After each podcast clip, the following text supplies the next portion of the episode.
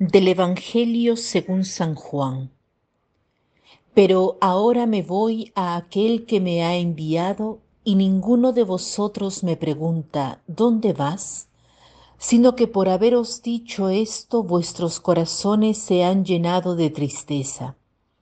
Pero yo os digo la verdad, os conviene que yo me vaya, porque si no me voy, no vendrá a vosotros el Paráclito, pero si me voy, os lo enviaré. Y cuando Él venga, convencerá al mundo en lo referente al pecado, en lo referente a la justicia y en lo referente al juicio. En lo referente al pecado, porque no creen en mí. En lo referente a la justicia, porque me voy al Padre y ya no me veréis. En lo referente al juicio, porque el príncipe de este mundo está juzgado. Este Evangelio, como otros de estos días, nos habla del Espíritu Santo. Nos acercamos a Pentecostés y por tanto la Iglesia nos prepara a acoger este don. En este Evangelio es interesante ver los distintos verbos que se utilizan. El verbo ir se repite muchas veces. Jesús dice, ahora me voy a aquel que me ha mandado, y ninguno de vosotros me pregunta, ¿a dónde vas? Pero yo os digo, os conviene que yo me vaya, porque si no me voy, no vendrá a vosotros el Paráclito. Muchas veces se repite el verbo ir. Sabemos que cuando se repite muchas veces una palabra, quiere decir que esa palabra es importante captura nuestra atención. Sabemos que es así.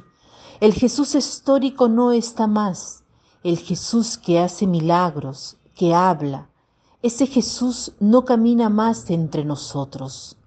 Pero Jesús nos dice, es bueno para vosotros que yo me vaya, porque el que viene no es menos que el Jesús histórico, sino que es la presencia de Dios en cada uno de nosotros. No es un Jesús que camina en nuestras calles, sino que es un Dios del cual somos templo gracias al bautismo. Es el Espíritu Santo, el cual no es un don de Dios, es el don de Dios. Es Dios que se hace don, es Dios que está presente en medio de nosotros. Es la misma presencia de Dios y está en todas partes, pero particularmente dentro de nosotros, a nuestro lado. Es nuestro espíritu, es un espíritu que está para nosotros, es el abogado, o sea, aquel que habla que nos sugiere lo que necesitamos, que nos muestra el camino. Es el Dios para nosotros. Es el consolador, el que nos ofrece palabras de consuelo en medio de la fatiga de todos los días. San Ignacio de Loyola decía, para quien camina en la vía de los mandamientos, de la gracia, el Espíritu tiene siempre palabras de ánimo. Las palabras de desánimo, de condena, todo tipo de pensamiento negativo no vienen de Dios. Debemos rechazarlo, pero también es un espíritu que condena, o sea, que dice la verdad respecto al pecado. No esconde el pecado del mundo, tampoco esconde nuestro pecado. El Espíritu nos dice la verdad, por tanto es luz que nos hace ver quiénes somos, no para descorazonarnos, sino para animarnos, para convertirnos, para cambiar, para escoger el bien. A veces tenemos fatiga porque somos muy inseguros, nos da fatiga ver nuestro lado negativo, pero es bueno verlo a fin de mejorarlo, no con nuestras fuerzas, sino con el Espíritu que está en nosotros, que es un Espíritu que puede cambiarnos.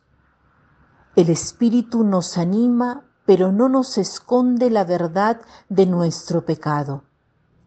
Pidamos que el Espíritu realice la verdad en nosotros con su ternura, pero también con su fuerza, para afrontar las dificultades de la vida y las que encontramos en nosotros.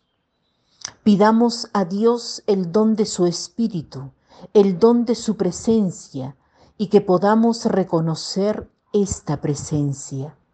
Que tengan un lindo día.